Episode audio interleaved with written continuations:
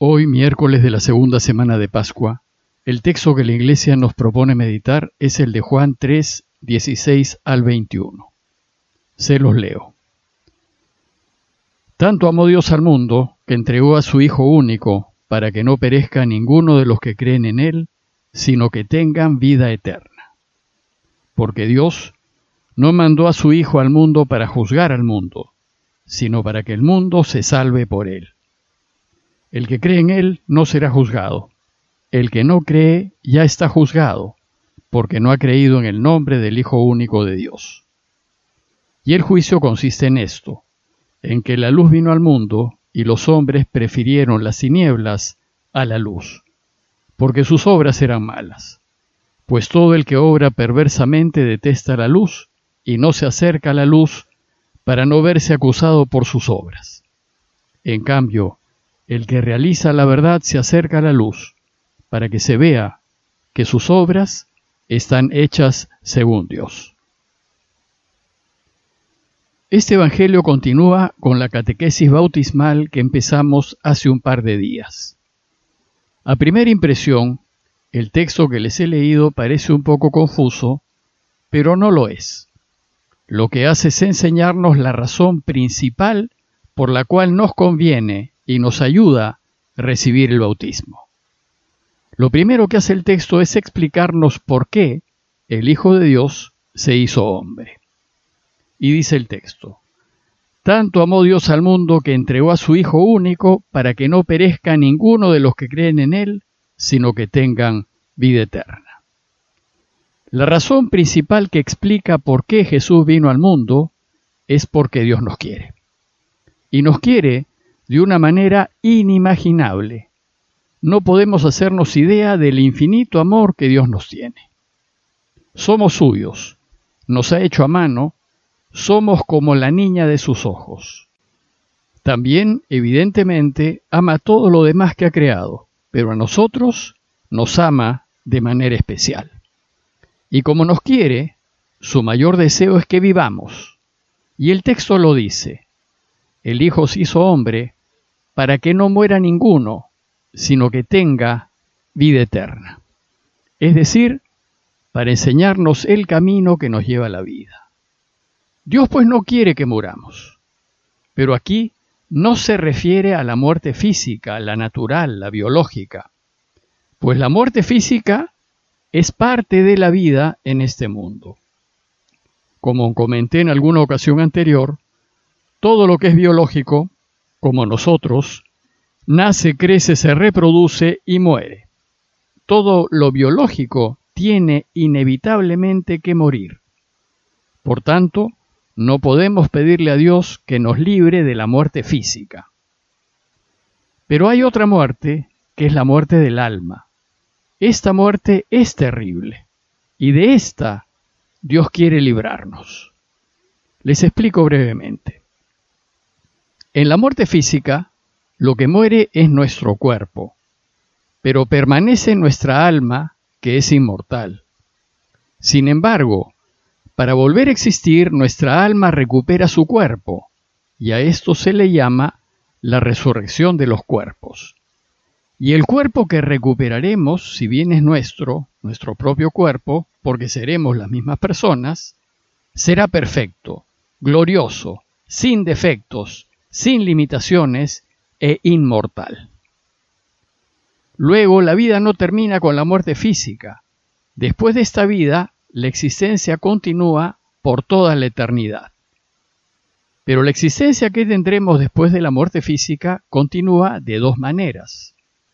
O viviremos para siempre con Dios, y esto significa cielo, felicidad eterna, y es en realidad la verdadera vida, o viviremos para siempre, pero sin Dios, y esto significa infierno, desgracia eterna, y esta en realidad es la verdadera muerte.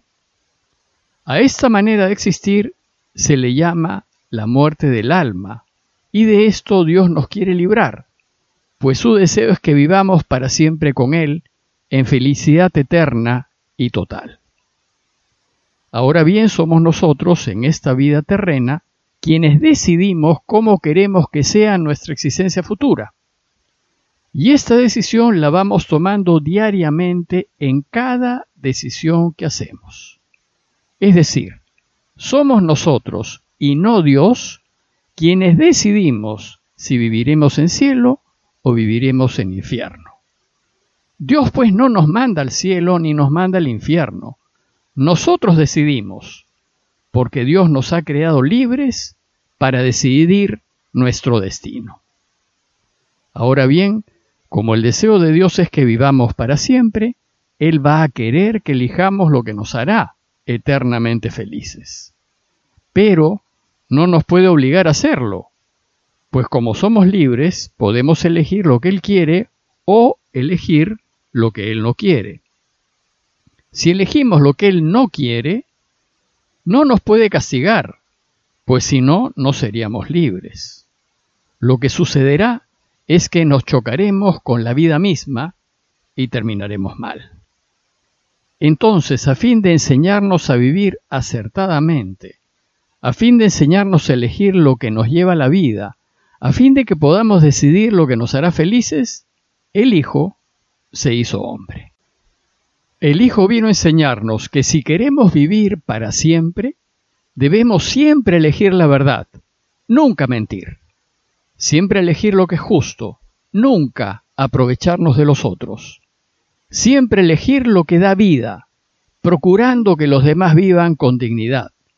Es decir, siempre elegir hacer el bien, ayudar, servir. Él vino a enseñarnos que hay que vivir siempre a la luz de Dios, eligiendo lo correcto, eligiéndolo incluso aunque perdamos. El problema es que vivir como lo propone Jesús no solo es difícil, sino que hace que el mundo nos quiere eliminar, porque nos volvemos un estorbo para la deshonestidad y la corrupción. Por ejemplo, si queremos ser siempre honestos, los que son del mundo nos marginarán, nos echarán del trabajo y no tendremos lo que otros tienen. Pero lo peor es que nos pueden incluso matar físicamente. Por eso dice el texto de hoy, la luz vino al mundo, pero los hombres prefirieron las tinieblas a la luz porque sus obras eran malas. Pues todo el que obra mal detesta la luz y no se acerca a la luz para no verse acusado por sus obras. En cambio, el que obra el bien conforme a la verdad se acerca a la luz para que se vea que sus obras están hechas según Dios. Entonces, para que aprendamos este camino, Jesús mismo lo vivió hasta el extremo. Él vivió como quiere que vivamos, pero el resultado fue que lo mataron. Pero ¿cómo nos tendrá que querer Dios que para que aprendamos este camino, estuvo dispuesto a entregar a su único hijo? Es decir, a dejar que su único hijo muera para que vivamos. Estuvo dispuesto a perder a su Hijo solo para que aprendamos cómo tenemos que vivir para alcanzar la vida. Por supuesto que Dios también quiere a su único Hijo y lo quiere infinitamente. Pero ¿cómo nos tendrá que querer? Que en lugar de salvar a su Hijo de la muerte, pues si lo hacía nosotros no íbamos a descubrir el camino que nos lleva a la vida verdadera, prefirió que aprendamos el camino de la vida. Pero esa decisión del padre, desgraciadamente, significó la muerte de su hijo. ¿Y Dios no pudo impedirlo? ¿Acaso no pudo hacer nada para que su hijo no muera?